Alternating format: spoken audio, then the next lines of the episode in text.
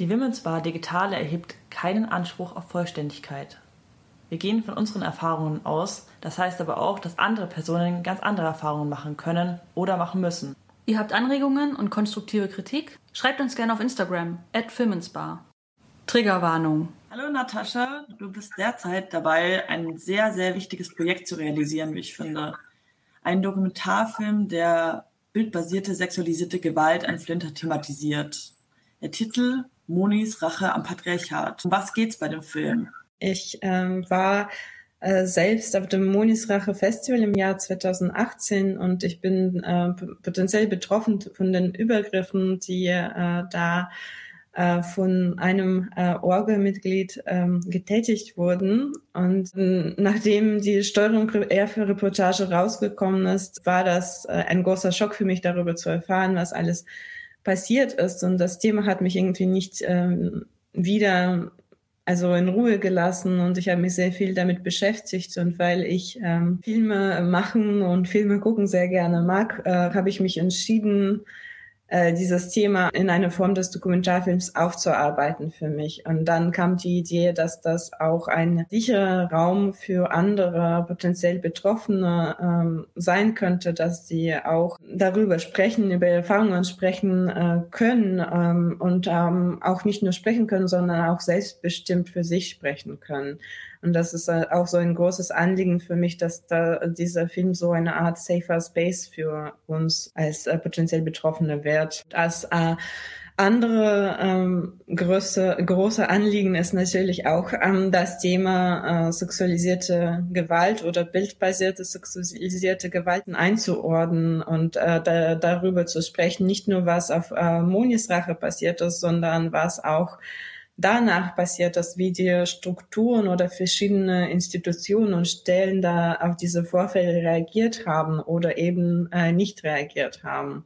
Zum Beispiel habe ich für mich äh, vier Themenbereiche ähm, definiert und äh, das erste ist, wie ist Content Management auf solchen Plattformen ähm, gestartet? Wer ist dafür verantwortlich? Warum gibt es eigentlich noch keine Möglichkeiten, das besser zu kontrollieren und ähm, schneller solche Übergriffe oder Abbilder von äh, Missbrauch äh, irgendwie zu entfernen. Und das zweite Thema ist, wie Medien damit umgehen. Ich finde, das ist auf dem Beispiel von Monis Rache ganz gut zu sehen. Wie wird darüber berichtet? Wie wird über sexualisierte Gewalt berichtet? Wie werden die, wie wird mit Betroffenen gesprochen äh, und ähm, wie werden sie repräsentiert und wie viel Einfluss können sie drauf haben. Genau, und die andere Frage ist ja eine gesetzliche Lage auch, weil ich in den Gesetzen wird ähm, der Tat nicht mal beim Namen genannt. Das ist nur eine Verletzung höchstpersönlichen Lebensbereich, aber als äh, sexualisierte Gewalt wird es dann nicht mal genannt und nicht auch dementsprechend nicht so behandelt. Und ähm, die andere Frage in dem Thema ist natürlich, ob das überhaupt etwas besser machen würde, wenn das so genannt wäre. Und äh, das sind halt natürlich ein weiterer komplizierte Fragen, die dazu kommen. Das vierte Thema ist ähm, Communities. Also wie reagieren Menschen wenn, auf, auf äh, Fälle sexualisierter Gewalt, wenn es in eigenen äh, Reihen passiert? Warum schweigen Menschen häufig darüber, wenn es irgendwie, wenn es um eigenen Kumpel geht oder einen engen Freund und warum gibt es in unseren Communities und einfach keine Strukturen damit umzugehen? Ja, mega spannende Themen. Also ich finde jedes einzelne Thema irgendwie mega wichtig und ähm, voll krass, dass es irgendwie dazu einfach noch so wenig gibt. Jetzt bist du ja ganz am Anfang von deinem Filmprojekt. Wie geht's jetzt los oder weiter? Äh, ja, genau. Wir sind eigentlich noch in der Entwicklungsphase. Also das Ziel ist gerade so ein bisschen die Finanzierung sicherzustellen, dass das Projekt zustande kommen kann. Deswegen machen wir gerade auch diese äh, Crowdfunding-Kampagne auf Startnext, äh, damit wir unseren Startkapital oder äh, äh, sammeln können äh, und äh, damit auch dann an die weitere Filmförderungen und Stiftungen gehen können. Wir sind auch auf äh, Crowdfunding äh, angewiesen, weil äh, für so ein äh, Projekt, für so einen Film ist es ganz wichtig, dass wir ähm, unsere kreative Unabhängigkeit behalten. Und die meisten Filme in Deutschland werden in äh, in Zusammenarbeit mit äh, Sender co-produziert. Und wenn es uns darum geht, Medien zu kritisieren und Medienverhalten zu kritisieren, können wir nicht so einen Interessenkonflikt haben und zusammen mit Sender äh, arbeiten. Bist du nebenher schon in, in Gesprächen mit potenziell Betroffenen oder TeilnehmerInnen an dem Film? Äh, ja, es gibt schon äh, Protagonistinnen. Ich kann noch nicht so viel dazu sagen, weil das unsere Vereinbarungen sind und auch äh, besondere Arbeitsweise, die mir sehr wichtig ist für diesen Film, dass äh, die Protagonisten ganz viel äh, mitentscheiden und ähm, ganz viel darüber entscheiden, wie sie auftreten und was sie über sich preisgeben oder nicht und ähm, dass sie dann auch in den Schnittprozess mit in mit einbezogen werden. Ja, super. Danke für dein, ähm, dein Projekt und ich bin total gespannt. Wir bleiben auf jeden Fall auch mit der Women's Bar hoffentlich äh, ein bisschen auf dem Laufenden immer.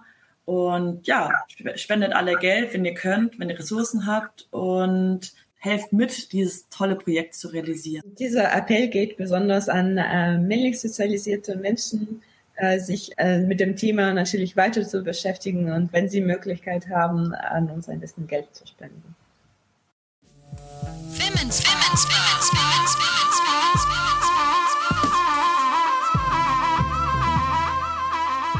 Hallo und herzlich willkommen zur Women's Bar im Dezember. Architektur und Raum, davon sind wir fest überzeugt, bestimmen vielleicht nicht unser Handeln, aber lenken es.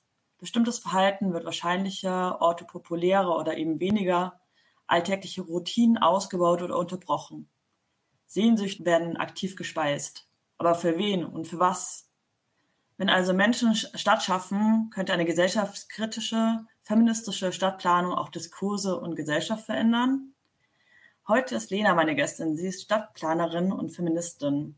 Magst du dich vielleicht kurz vorstellen, Lena? Hallo, liebe äh, HörerInnen. Ich bin Lena Wegmann. Ich bin Stadtplanerin, Stadtforscherin und vor allem ähm, ja, überzeugte intersektionale Feministin.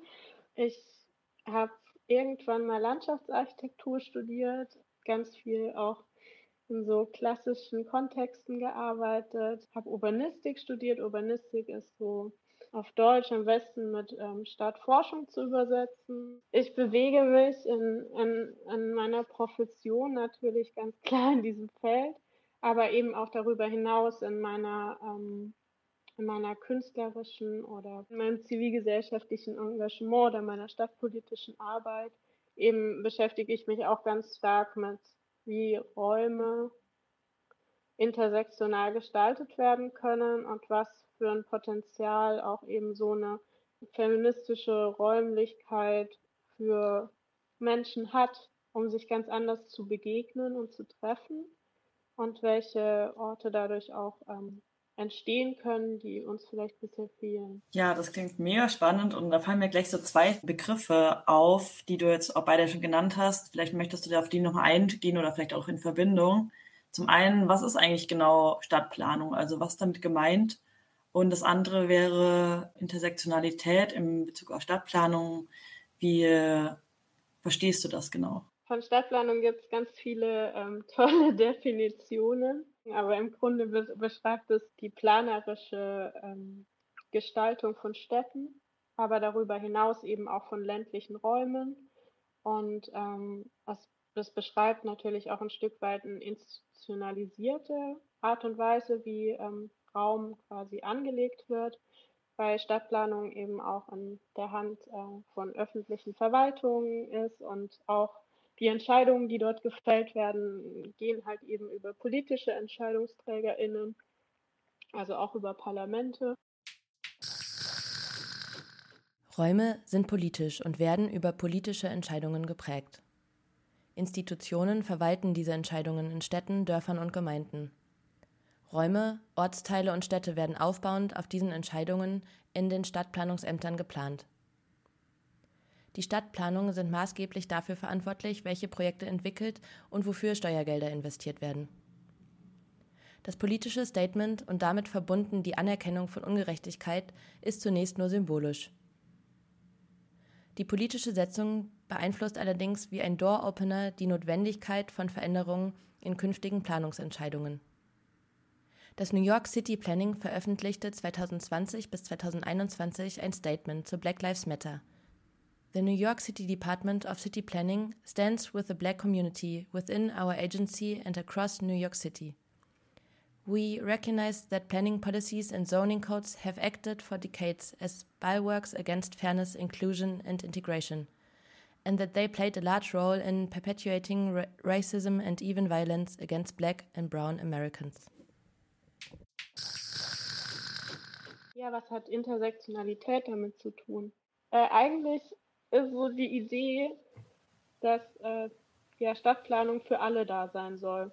Das ist ja erstmal auch eine ganz schöne Idee, aber leider ist halt sozusagen irgendwie die hegemoniale, also so die machtvolle Blick auf Städte ist halt in so einer Tradition aus aus einer patriarchal dominierten Idee davon, wie Städte ausschauen können und einer, einer weißen Idee vor allen Dingen. Es ist eben auch eine Idee von einer machtvollen Klasse, von einer bürgerlichen oder eben davor auch monarchistischen oder militärischen Ausrichtung.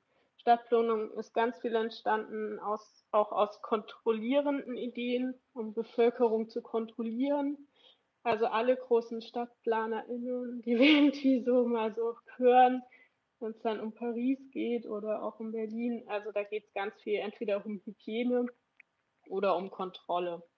Und Intersektionalität, ähm, das habe ich jetzt so nebenbei schon ein bisschen angesprochen. Intersektionalität ist eigentlich so die Verschneidung von Race, Gender, Class, dann ja, körperlicher Gesundheit oder eben sozusagen gelabelter Behinderung und auch sexueller Orientierung ähm, und Präferenz.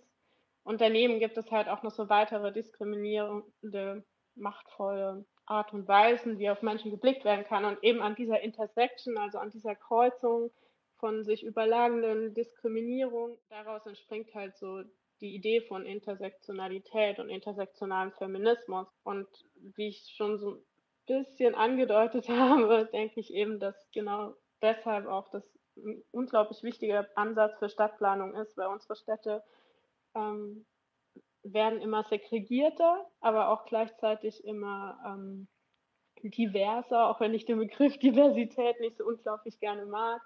Ähm, aber wir müssen uns mit ganz vielen ähm, Konflikten und Problemen, aber auch Herausforderungen ähm, in Städten und eben auch im ländlichen Raum auseinandersetzen, die genau auch eben aus diesem Ansatz der Intersektionalität heraus vielleicht auch nur beantwortbar sind. Ich habe sofort dieses Kontrolle, dieses Kontrollthema finde ich super interessant, auch in Bezug auf so alle Bereiche, die du auch genannt hast, weil dass er dann irgendwie so eine Heteronormativität aufmacht, von der aus so eine Stadt geplant wird oder geplant wurde mal.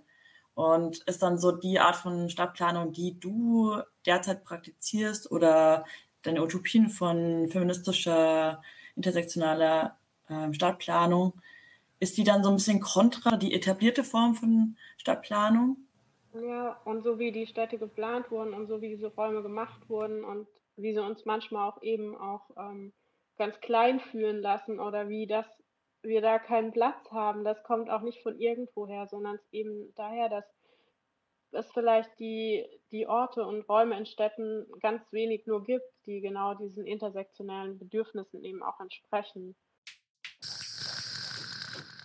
Street Transvestite Action Revolutionaries, STAR, war eine queere, gender non-conforming und transvestitische Straßenaktivistenorganisation, die 1970 von Sylvia Rivera und Marsha P. Johnson, beide People of Color und subkulturell berühmte New Yorker Drag Queens, gegründet wurde.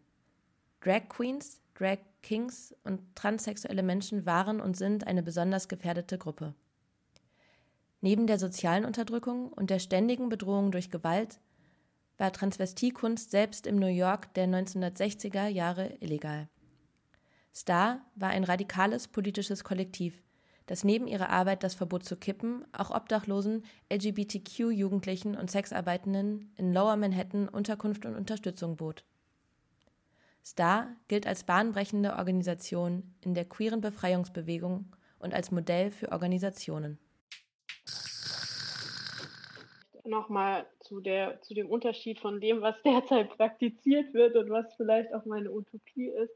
Man muss ganz klar sagen, wir, ähm, wir leben in einer Demokratie und, und Stadtplanung ist ganz eng verknüpft mit, mit demokratischen Grundwerten und mit demokratischen Prozessen. Aber Stadtplanung ist eben auch ähm, sehr stark institutionalisiert und dadurch eben auch sehr stark von Protokollen abhängig. Und das bedeutet auch, dass wenn ich jetzt in meiner Profession als Stadtplanerin tätig bin, dann muss ich mich natürlich an dem orientieren, was vorgegeben wird.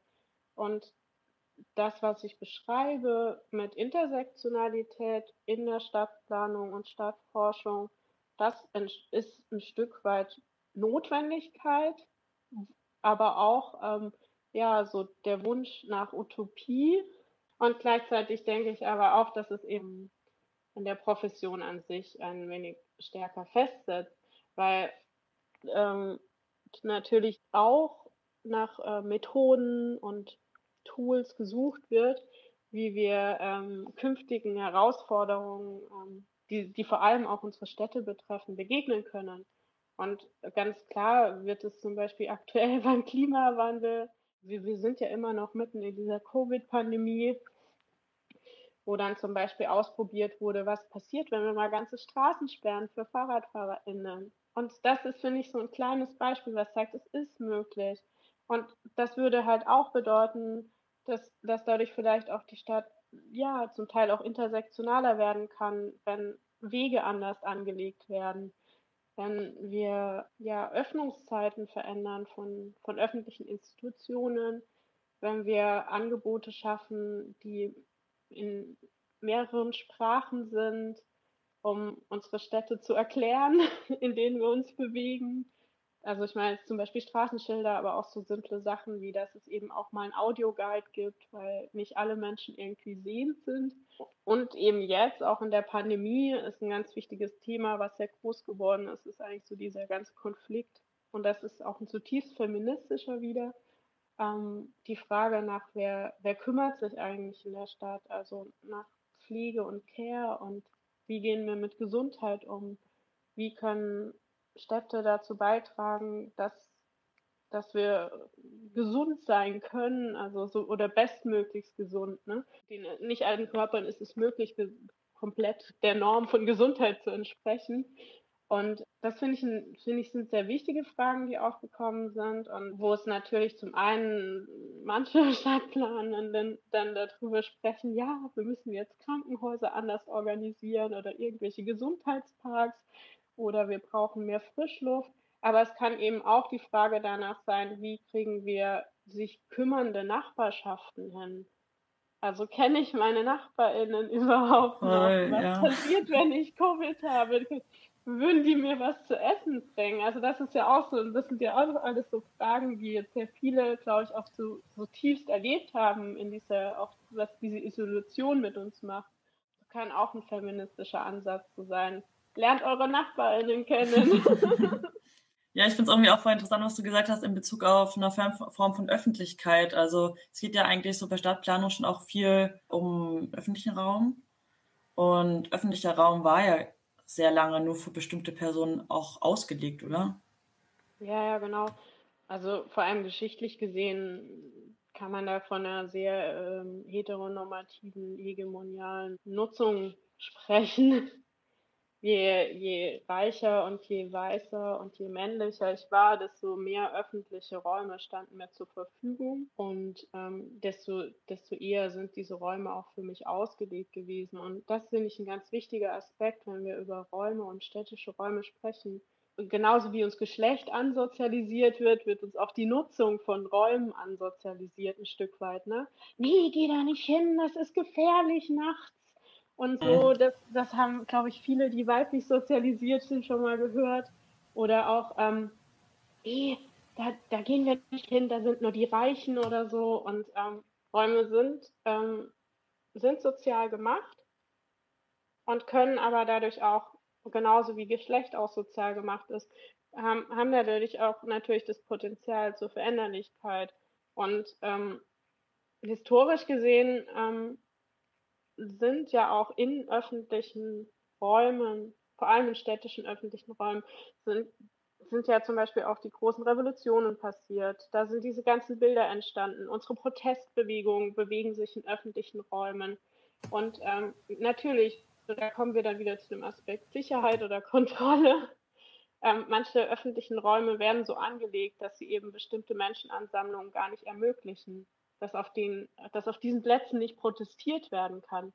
Und andere Plätze sind genau dafür gemacht worden, damit Militär dort aufmarschieren kann und staatliche Gewalt und staatliche äh, Macht quasi ähm, repräsentiert wird.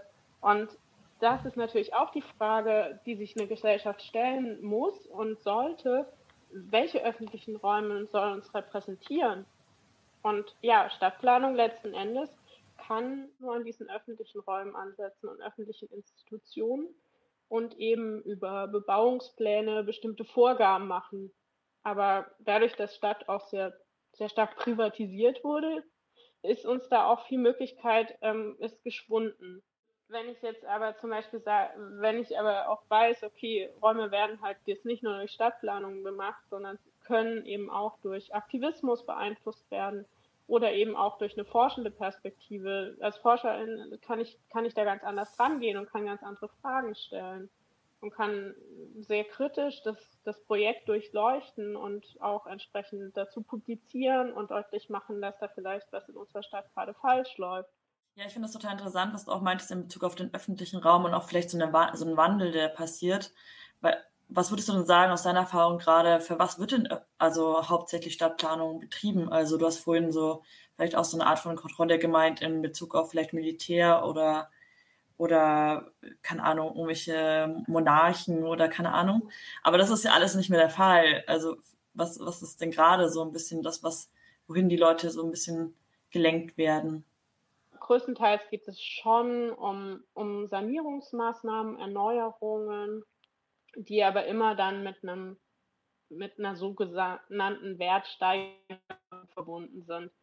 Und das muss jetzt aber jetzt erstmal nichts Schlechtes sein, weil oft ist es dann auch, und das sieht man zum Beispiel am Rabet ganz toll, das ist ein Park, der wurde eben auch im Zuge von, von Stadterneuerungsprozessen neu angelegt und der hat eine ganz wichtige Wirkung gerade für Leipzig Ost dass sich dort Menschen treffen können und die Leute zusammenkommen. Der bietet ganz viele verschiedene Nutzungsmöglichkeiten.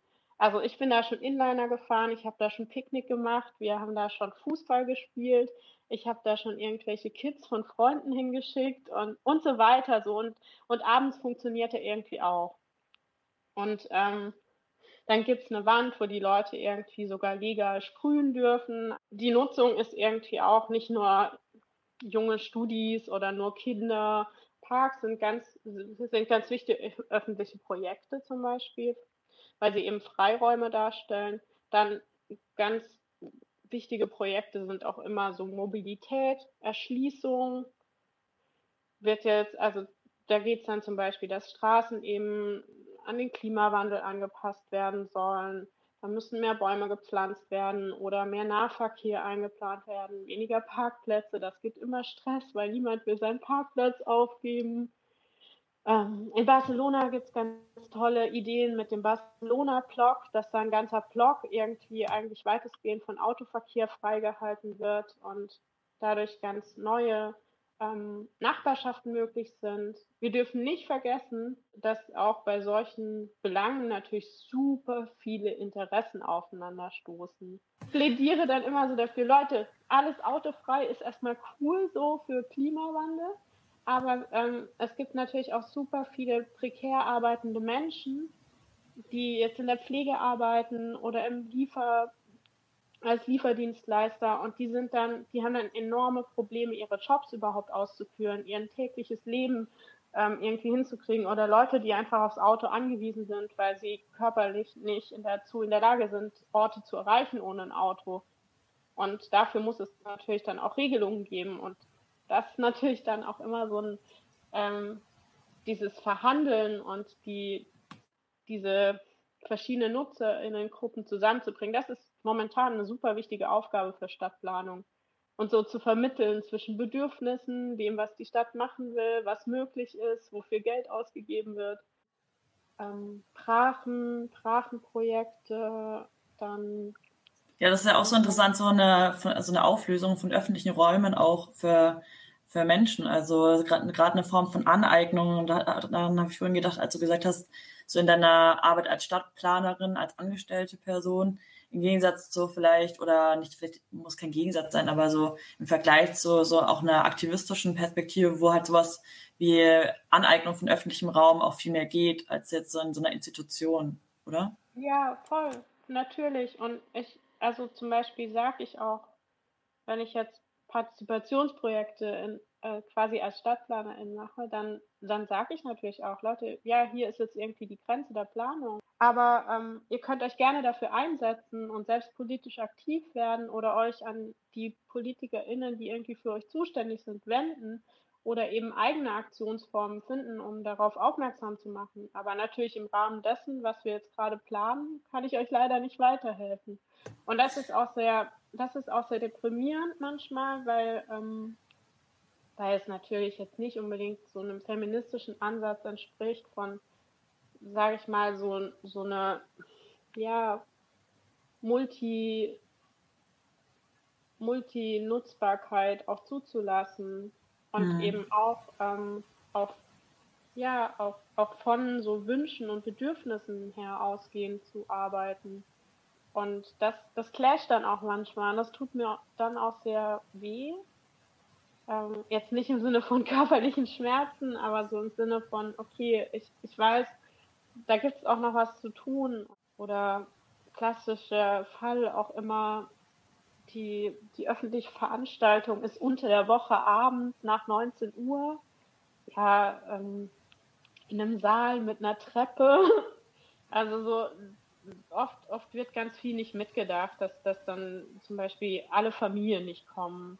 Und ähm, ja. junge Menschen halt auch nicht und Leute, die, die irgendwie für die die Treppe ein Problem ist. Und da, das sind so, so Kleinigkeiten, wo ich, wo ich natürlich das sehr gut einbringen kann wo auch irgendwie so Raum, so eine Art von Norm ähm, an der Gesellschaft so wie so symbolisiert, wenn man darauf achtet. Ne? Also gerade was du vorhin auch gesagt hast, auch in Bezug auf äh, das, was in unserer Gesellschaft als Gesundheit gilt, so, ne? Das, das zeigt sich ja auch in der Materialität in so, einem, in so einer Stadtplanung oder in so, einem, in so einer Stadt im öffentlichen Raum, finde ich. Also gerade sowas wie, also ich erinnere mich noch dran, da gab es noch gar keine ähm, an den Ampeln so diese Dinge, wo man so fühlen kann, ob die Ampel grün ist oder rot. Also in meiner Kindheit gab es das noch nicht. Da ist so meine Frage auch, inwiefern würdest du sagen, ist Materialität oder zeigt sich Materialität im öffentlichen Raum in unserer Gesellschaft auch als patriarchal? Das ist eine wahnsinnig spannende Frage.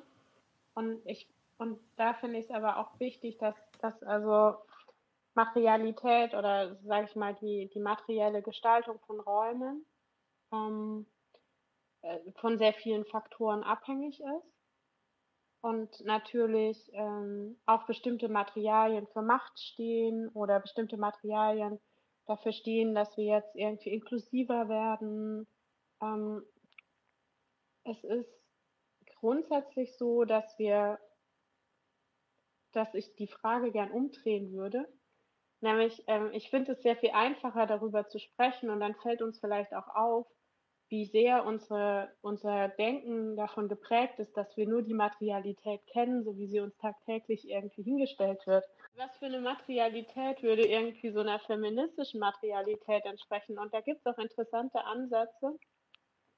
Also ich weiß zum Beispiel, es gibt ein Kollektiv, die haben mit, mit sehr weichen Materialitäten gearbeitet. Die haben Häuser gebaut aus Sandsäcken, die dann begrünt werden können.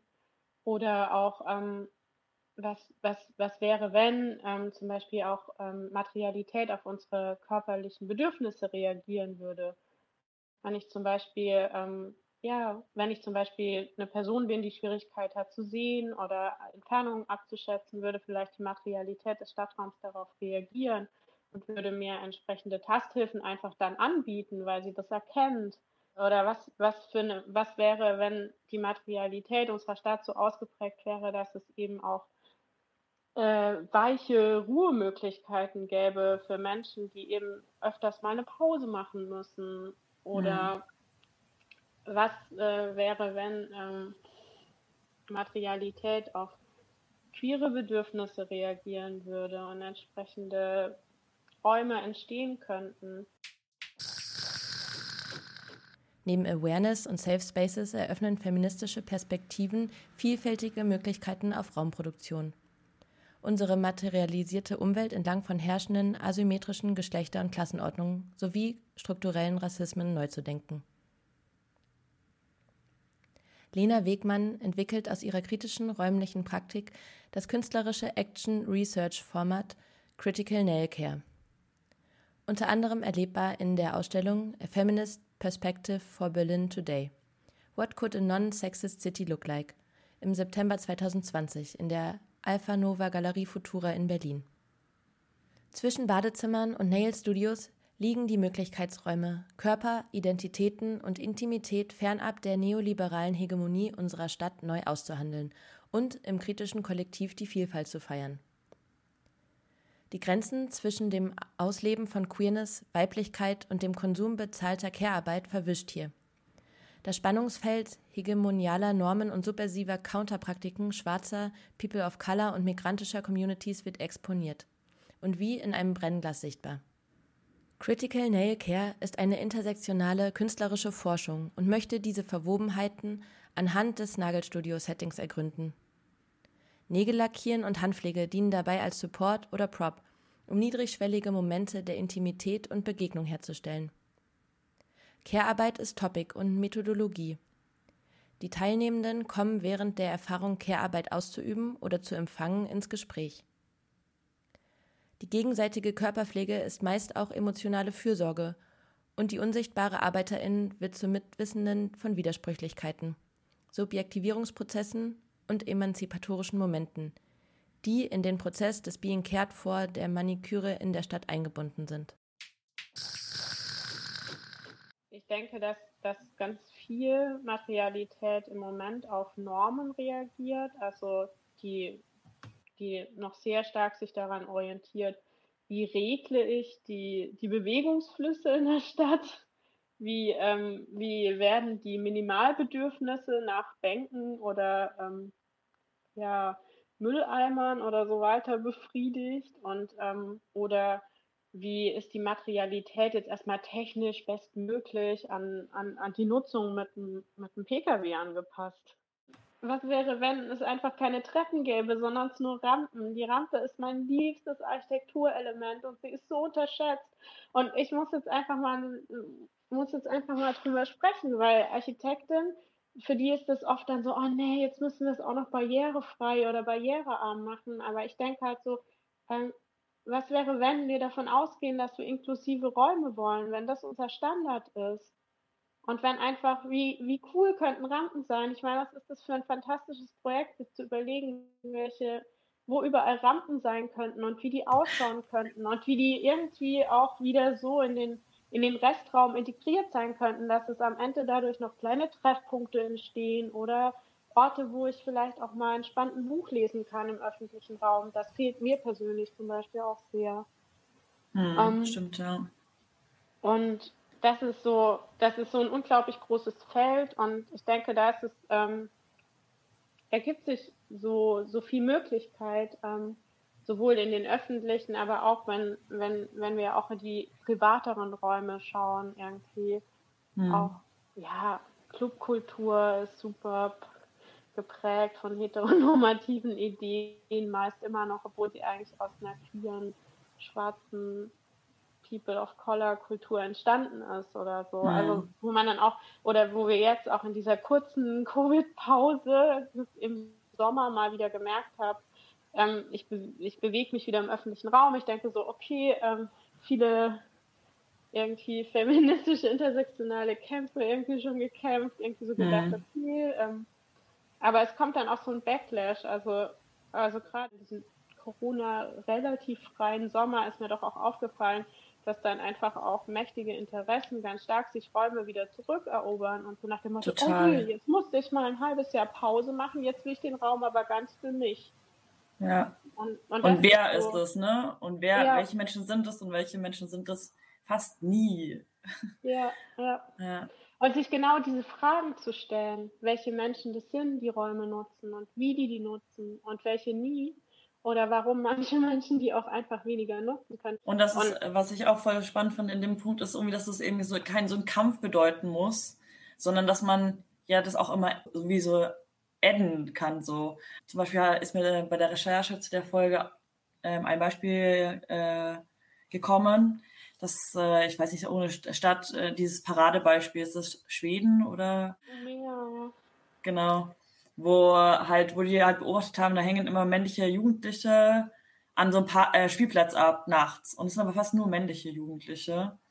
Und halt auf einem Spielplatz. Und dann haben die halt nicht gesagt, okay, was machen wir, damit die da nicht mehr rumhängen, sondern haben den halt einen eigenen Spot geschaffen, wo halt auch Licht ist. Dann kamen auch mehr weibliche Jugendliche, logischerweise. Und dann gab es noch irgendwie ähm, so wie Hängematten, wo die Leute abhängen konnten und halt Bluetooth-Boxen. Also, und dann sind die halt da rumgehangen. Also man hat den Jugendlichen praktisch, äh, also in Bezug auf Age halt einen ähm, Raum geschaffen. Und halt dazu noch in Bezug auf Gender war man auch aware. Und das finde ich irgendwie so ein tolles Beispiel, weil es irgendwie so zeigt, dass unser Diskurs darauf ausgelegt ist, dass man immer verhindert. Ich habe manchmal das Gefühl, es wird alles verhindert auch die Aneignung von irgendwelchen Räumen oder irgendwelche Pop-up-Sachen, keine Ahnung, wird eher alles immer eher verhindert, anstatt zu sagen, okay, nice, ihr habt irgendwie Bock. Also dann scheint es ja einen Bedarf zu geben, ne?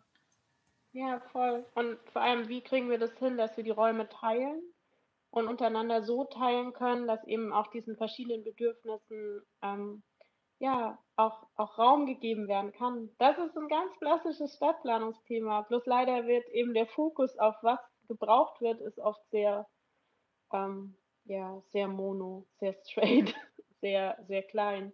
Und ähm, ich finde das Beispiel aus, aus der schwedischen Stadt super spannend, weil es genau eben sagt, okay, ähm, lass uns einfach mal gucken, was, was zusätzlich möglich ist.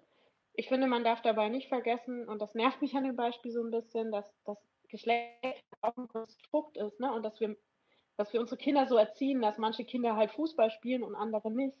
Und ähm, dass es auch, dass es dann auch schnell mal transfeindlich oder so werden kann, wenn wir uns zu sehr darauf ver, ver, versteifen irgendwie. Da wird für mich eigentlich viel wichtiger der Aspekt und den, den eben auch das schwedische Beispiel zeigt, ähm, Räume müssen viel mehr Angebote auch machen an NutzerInnen, um diesen vielfältigen Bedürfnissen, die wir schon immer hatten, die sich aber erst ähm, heutzutage so langsam äußern dürfen, auch ähm, ja, ein, eine Möglichkeit zu geben, dass sie in Nutzung kommen, dass sie benutzt werden dürfen und vielleicht auch einfach was ganz anderes damit machen.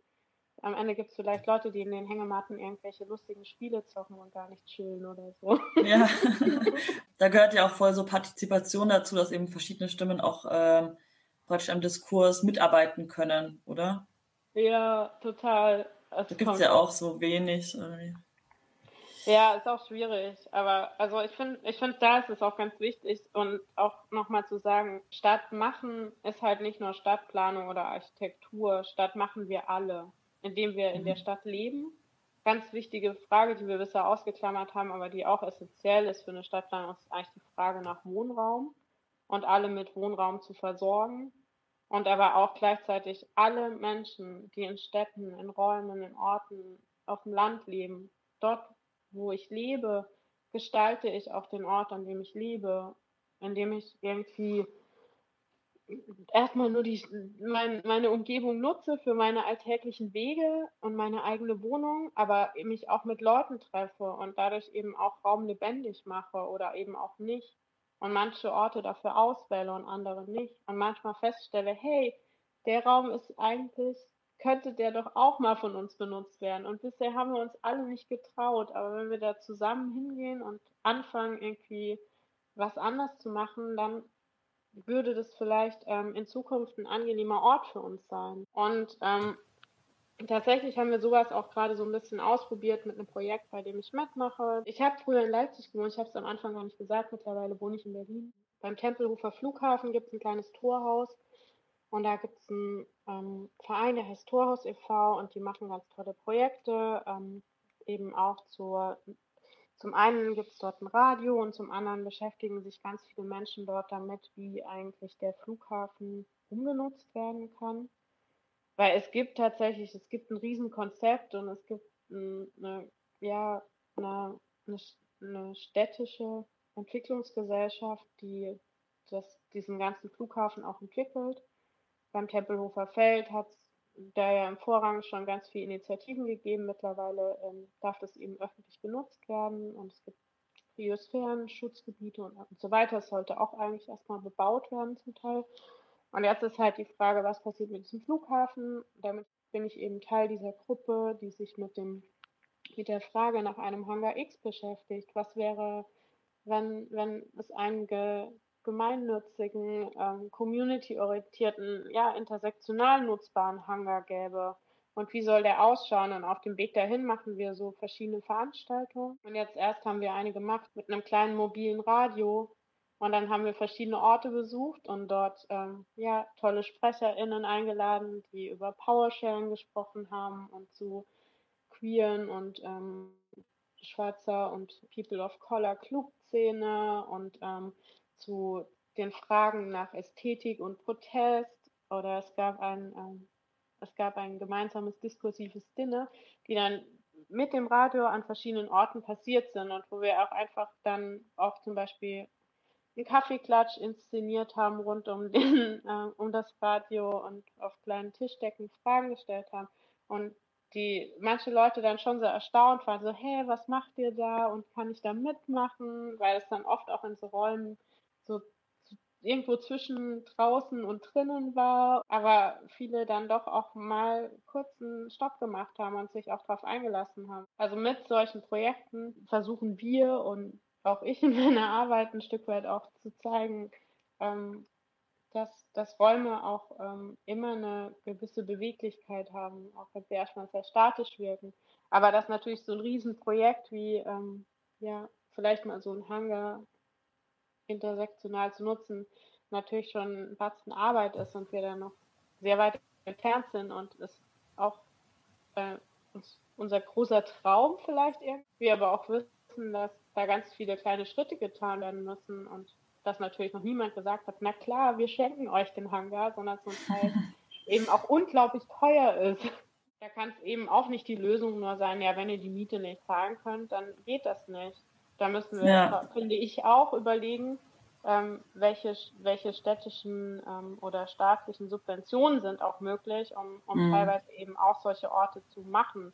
Weil, Total, also es ist wie so Ausprobierungsort, das könnte ja auch voll en vogue sein, dass man sagt, okay, äh, es sollte so eine Orte geben, damit unsere Gesellschaft eben Raum hat, sich zu entwickeln, weil Gesellschaft ja eh nie starr ist und das halt explizit Orte dafür gibt. Das ist ja auch wie so eine Art wieder Wertschaffung. Man kann den ja auch aktiv schaffen oder man kann halt so sagen, nee, okay, so brauchen wir nicht. Es ist halt die Frage, ob man das ermöglichen will oder nicht. Und ich denke schon, dass Gesellschaft das braucht und viele mhm. Teile der Gesellschaft ähm, äh, artikulieren mittlerweile auch schon sehr deutlich, dass sie das sich wünschen ja. und brauchen. Und ich glaube, das ist auch, oder ich glaube nicht nur, ich bin überzeugt davon, dass es ein, ein wichtiges ähm, feministisches, intersektionales und queeres Projekt auch ist, diese Wünsche und Bedürfnisse und Desires immer wieder auch ähm, ja. zu spiegeln und aufzufangen und zu amplifieren und zu verstärken mhm. und vor allem auch die einzusammeln, ja, die sonst einfach nicht gesehen, nicht gehört und unsichtbar gemacht werden. Also bisher ist mir in meiner Auseinandersetzung mit feministischen Themen in Bezug auf Stadtplanung entgegengekommen, wie so diese, dieses Angsträume-Thema, äh, wo halt dann auch mehr für Flinter irgendwie mehr hellere Räume geschaffen werden soll oder auch dieses, diese groß angelegten Aktionen in vielen Städten wie Gender Mainstreaming. Aber das sind ja so eher so wie so Strategien innerhalb des Systems und das, was du erzählt hast, klingt für mich eher wie so, lass mal ganz neu denken. Habe ich das richtig verstanden? Ich, ich würde sagen, dass, dass auch die Strategien innerhalb des Systems und die sehr institutionalisiert sind, wie Gender Mainstream, sind natürlich super wichtig. Die haben ihre eigenen Grenzen, da wo sie eben mehr politisches Ziel sind, als jetzt wirklich ähm, praktisch umsetzbar. Ähm, weil das, das doch oft ein großer Unterschied dazwischen ist. Möchtest du vielleicht noch mal kurz was zu Gender Mainstreaming sagen, damit, weil vielleicht können sich nicht alle was darunter vorstellen? Ähm, Gender Mainstreaming ist äh, ein politisches, eine politische Zielvorstellung, auf die sich ähm, im Rahmen vom Amsterdamer Vertrag, ich glaube 1996 oder 98 geeinigt wurde. Ähm, also alle europäischen quasi Nationen, die damals Teil dieses ähm, europäischen Bündnisses waren, haben sich darauf geeinigt. Und da geht es eigentlich darum, die Gleichstellung der Geschlechter in institutionalisierten Verfahren eben auch ähm, unterzubringen und entsprechende Verfahren darauf zu prüfen und ähm, damit auch sicherzustellen, dass alle, alle institutionellen Prozesse gendergerecht quasi umgesetzt werden. Und das ist erstmal, das ist eine tolle äh, politische Zielstellung. Das war auch für die damalige feministische Bewegung ein unglaublicher Erfolg. Es ist natürlich super weich gewaschen auch, weil da sehr viele ähm, Dinge, wofür diese feministische Bewegung der damaligen Zeit dafür gekämpft hat, jetzt auch nicht untergebracht werden konnten. Aber es war erstmal ein wichtiger Meilenstein. Und es Hast du ein Beispiel? Ganz, naja, es, jede Planung in Deutschland musste dann, also es wurde dann natürlich, wird dann in die jeweiligen ähm, Gesetzeswerke integriert und jede Planung muss natürlich ein Stück weit mittlerweile auf das Querschnittsziel Geschlechtergerechtigkeit geprüft werden. Das ist Gender Mainstreaming. Also da wird dann geprüft, ob ähm, eben genauso die Ansprüche von männlich wie weiblich sozialisierten Menschen berücksichtigt wurden. Und das ist erstmal ein wichtiger Schritt. Aber genau, die Planung wird halt darauf geprüft, die spätere Nutzung eben nicht.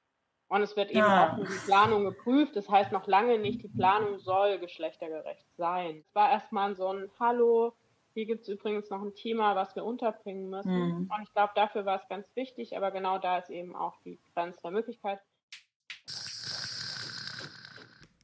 Räume werden über das Wissen, das wir über sie haben, produziert.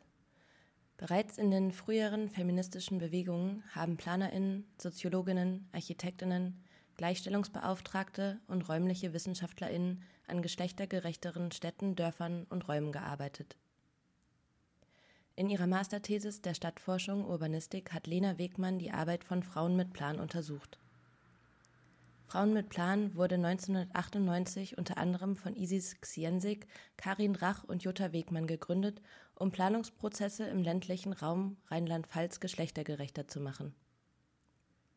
Die Frauen mit PlanerInnen hatten neben zahlreichen Veranstaltungen, um den Genderblick zu schärfen, ein großes regionales Netzwerk aufgebaut – um Genderkompetenz zu vermitteln. In ihrem Modellprojekt Rheinland-Pfalz Region auf Genderkurs haben sie eigene Methoden für feministische räumliche Planung entwickelt, erprobt und praktische Handlungsempfehlungen für Politik und Verwaltung erarbeitet. Ihre Arbeit bewegte sich stets im Wechselspiel zwischen persönlichem Engagement, institutioneller Zusammenarbeit und den Grenzen der Planung.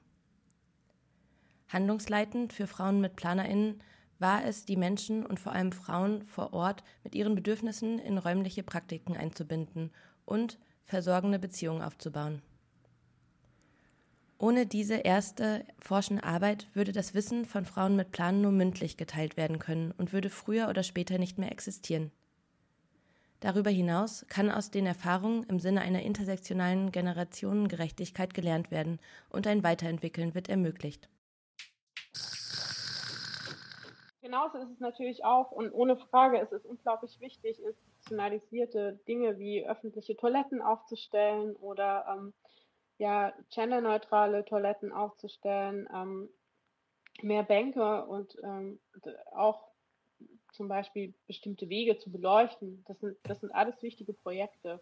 Aber es, es setzt nicht da an, dass eben der Raum jetzt auch nicht dafür verantwortlich ist, dass er vielleicht gerade ungerecht ist sondern mhm. letzten Endes eben auch die Gesellschaft. Und das heißt nicht, dass das, was ich beschreibe, nicht auch in, in institutionellen Kontexten durchsetzbar ist oder auch umsetzbar oder denkbar.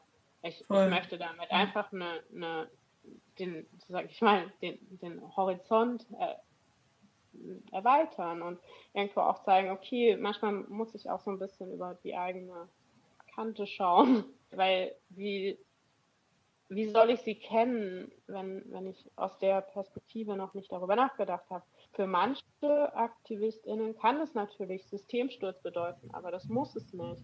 Und ich finde, das ist auch ganz wichtig. Das ist auch ein wesentlicher die wesentliche Idee von Intersektionalität ist eben auch, die Idee kannst du überall unterbringen und vor allem im täglichen Leben.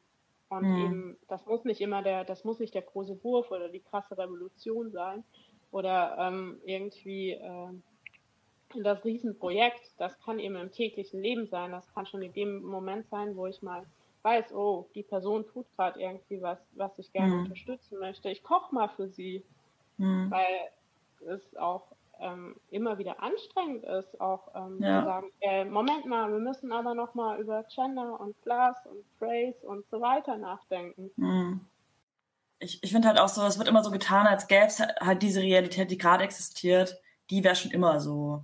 Aber es, also es ändert sich die ganze Zeit eigentlich auch was, eine neue Art von Normalität, auch im öffentlichen Raum. Also jetzt wurde hier im, hier im Leipziger Osten auch die erste öffentliche Toilette gebaut. Uh. Aber es sind ja so Sachen, die neue Realitäten äh, schafft. Und irgendwann kommst du dir vor wie eine Normalität. Dann fällt dir eher vielleicht die Ampel auf, die eben nicht dieses, dieses Fühlding hat, ob die Ampel grün oder rot ist. Also, oder dir fällt eher dann auf, dass ja ein Bordstein ganz schön hoch. Das ist ja nichts Neues, sondern das passiert die ganze Zeit. In Wien gibt es jetzt das man so ähm, öffentlichen Raum wie so von der Stadt mieten kann. Und so wollen die halt äh, ähm, praktisch Gemeinschaft mehr schaffen und gleichzeitig die Stadt halt begrünen, weil halt Wien auch so mega die Pflaster-Betonstadt ist. So. Ja, äh, Wien macht auch ganz viele tolle Projekte. Die haben, die haben Gender Mainstreaming richtig krass umgesetzt in all ihren Prozessen und die haben tatsächlich auch super viel gemacht in so Richtung geschlechtergerechte mhm. Räume und auch immer wieder solche, diesen Mut zu haben, einfach auch auf diese ähm, gesellschaftlichen Veränderungen einzugehen.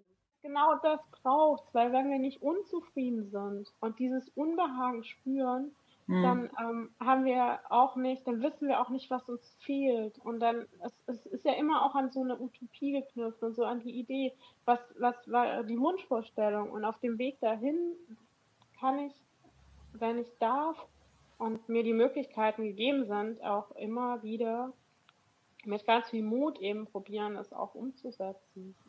Wenn die Normgesellschaft irgendwie ähm, Kleinfamilie und weiß ist und du bist queer und schwarz oder ähm, dann, dann musst du dir ganz viel stärker diesen Platz und mhm. diesen in der Gesellschaft erkämpfen und um eben dann auch ganz viel Mut zu haben, um zu sagen, ja, ich möchte auch, dass meine Lebensrealität abgebildet wird. Und da geht es auch viel um Allianzen, die wir schließen können, weil wenn wir hier ähm, auch als weiße Menschen keine Allianzen eingehen, dann äh, ist, es, ist es nicht viel dahin mit der gesellschaftlichen Veränderung. Und es heißt aber noch lange nicht, dass, dass es nicht ganz, ganz viele verschiedene Wege gibt. Vor allem auch manchmal ist es halt tatsächlich auch nur die reine Repräsentation. In der Architektur- und Stadtplanungsbranche sind immer noch, ähm, ich weiß nicht, es gibt so Statistiken, wie dann mehr ähm, weiblich sozialisierte Menschen den Abschluss machen. Und dann, so, sobald es irgendwie die Führungspositionen kommt, werden es immer weniger. Ja, keine Ahnung, wenn ich das studiere und dann aber sehe, dass da irgendwie nur alte weiße Männer auf dem Podium stehen und ihre Entwürfe und Ideen besprechen, ja, dann kann mir schon mal der Mut fehlen. Und eben, dass, ähm, dass das natürlich, das wollte ich vorhin auch noch sagen, so natürlich ist es voll wichtig, dass wir hier jetzt nicht durch dunkle Straßen laufen, weil wir leben einfach in dieser Gesellschaft, die sehr patriarchal ist und wo immer noch die meiste Gewalt Männer Frauen antun. Aber das kann ja nicht dabei enden, dass wir jetzt mehr Laternen aufstellen und dann gibt es keine Vergewaltigung oder keine Gewalt auf der äh, öffentlichen Straße mehr gegenüber äh, wohnungslosen Personen, Flinter ähm, oder nicht biodeutsch aussehenden Personen und so. Also da, da ändert jetzt so eine, eine Lampe, glaube ich, so nur eine subjektive Sicherheit für die Person, aber nicht die Verhältnisse, ne? Nee, eben. Und das dürfen wir halt nicht vergessen. Also das ist noch lange kein feministisches Projekt, finde ich, wenn wir ein paar Lampen oder Kameras aufstellen. Also wir leben in einer Demokratie und so wie zumindest die öffentlichen Räume gemacht werden, das ist eben verhandelbar. Und die Frage ist halt aber, und wenn ich halt alleine da sitze und immer die einzige nervige Stimme bin, ja, das ist super deprimierend, aber wenn ich mir Allianzen organisiere und ähm, entsprechend auch Menschen mit ins Boot hole oder wenn ich zum Beispiel merke, hm, ich bin jetzt vielleicht eine der wenigen weiblich sozialisierten Menschen dort und irgendwie sowieso eigentlich sind eh fast alle weiß. Okay, dann versuche ich halt Leute mit in, in diese Verhandlung zu bringen, die eben auch People of Color repräsentieren, die, die mehr weibliche und nicht-binäre und Transpositionen einbringen oder die verschiedene auch ähm, Disabilities mitbringen um eben auch diese Position in die Verhandlungen einzubringen. Und dann bin ich auch nicht mehr so deprimiert auf einmal, weil ich nämlich irgendwie in der Verhandlung auch nicht nur, nur als Einzige immer wieder diese Position anbringe, sondern die Verhandlung natürlich auch irgendwie viel fairer abläuft. Und ich glaube, darauf müssen wir auch hinwirken. Dass man diese intersektionale, äh, also diese Kreuzung auch als Chance wahrnehmen kann, weil äh, man trifft sich ja, also wenn, wenn ich mir so wirklich wie eine Straßenkreuzung vorstelle, dann gehen da ja viele aus, aus vielen Richtungen und treffen sich aber in dieser, diesem Moment der von Nicht-Norm sozusagen. Das ist vielleicht diese Kreuzung. Darüber kann man ja auch voll viel Nähe schaffen. Und sich vor allen Dingen auch in dieser Unterschiedlichkeit auch anerkennen. Sich in der Unterschiedlichkeit anzuerkennen, ist so eine wesentliche Möglichkeit und auch eine Riesenchance von Intersektionalität. Zu sagen, hey, ich, wir müssen nicht die gleiche Scheiße und den gleichen Mist erlebt haben und die gleiche Diskriminierung, um, um miteinander ähm, für, für andere Zukünfte einzutreten und für andere Gegenwärten den Mut zu sammeln. Ähm, wir können viel mehr, können uns auch eben diese verbindenden Erfahrungen zusammenbringen und uns ja Mut und Chancen ermöglichen, die, die vielleicht alleine sehr viel frustrierender sind. Ich plädiere auf jeden Fall dafür, sich immer in Stadtpolitik auch einzumischen, sich aber auch aktiv dafür zu interessieren, wenn was neu gebaut wird. Wer baut da? Was wird da gebaut? Für wen wird da gebaut? Fragen zu stellen, unbequem zu sein und vielleicht auch die eigenen Bedürfnisse darüber hinaus halt viel deutlicher einbringen zu können. Und das ist das, darauf sind auch wir, äh, wenn ich jetzt wieder als Planerin spreche, so mhm. darauf angewiesen irgendwie auch. Ich kann, wenn, wenn, wenn, wenn ich all diese Positionen höre und sehe, ich mache die sichtbar, ich amplifiziere die, ich mache die hörbar, ähm, ich bringe die ein in den Diskurs. Aber wenn es mhm. sie nicht gibt, dann fällt es mir sehr schwer, das einzubringen. Es ist auch wichtig, auf die Straße zu gehen, ohne Frage, aber es ist auch wichtig, mal so eine kleine Anfrage an, ans Parlament oder an, an, den, an den Stadtrat zu senden, wer da eigentlich gerade baut. Du meintest ja vorhin so, dass jede Person die Stadt jeden Tag nutzt und dadurch sie auch ein bisschen selbst mitgestaltet. Und ich finde halt auch, dass so nichts zu machen auch eine Form von Handlung ist. Also dann ist es halt so ein Ja zur, zu dem Konsens, der existiert. Also ähm, klar kann man das auch voll machen. Und ich meine, ich, ich, ich, ich, ich mache das auch jeden Tag.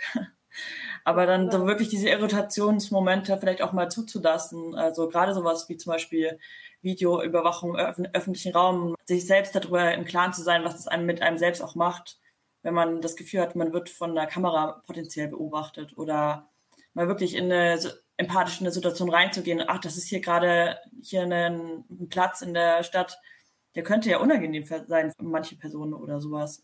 Voll, definitiv. Kann so praktische die praktische Aneignung und das Machen von Räumen sein und es kann aber auch eben so eine politische Ebene annehmen. Ich denke, das ist, es, es nimmt kein Ende. Wir könnten, wir könnten ja. über, wir können auch über viele Projekte sprechen. Ich kann auch noch super viele Projekte vorstellen. Wir haben ein Seminar gemacht, ähm, dazu gibt es eine kleine Website, die ist immer noch nicht fertig, die heißt spatialfeminism.net. Ähm, da könnt ihr euch Informationen abholen. Es gibt tolle Seiten, die irgendwie auch verschiedene Inhalte dazu sammeln. Ich kann wahnsinnig viele Publikationen empfehlen, wenn ihr mir eine Mail schreibt. Ähm, mir ist es einfach voll wichtig, das Thema bekannter zu machen. Ja, dann äh, vielleicht lassen wir es erstmal dabei. Ja, vielleicht folgt ja auch irgendwann Teil 2 mit euren äh, Fragen auch noch an dieses Themenfeld. Äh, ich auch das mega spannend und ich habe mich auch so diese Woche so reingelesen, war echt so, irgendwie total hooked. äh, weil es halt wirklich so, so alltäglich ist. Ne? Es ist so alltäglich oh. und irgendwie kann man so, wenn man diese Brille aufgezogen hat, läuft man gleich so anders durch die Stadt und denkt sich so, ah ja, aha. und, und deswegen danke ich dir auf jeden Fall für diese, diesen tollen äh, ähm, Brillenwechsel für mich schon mal und für alle anderen auch. Women's, Women's, Women's, Women's, Women's, Women's, Women's.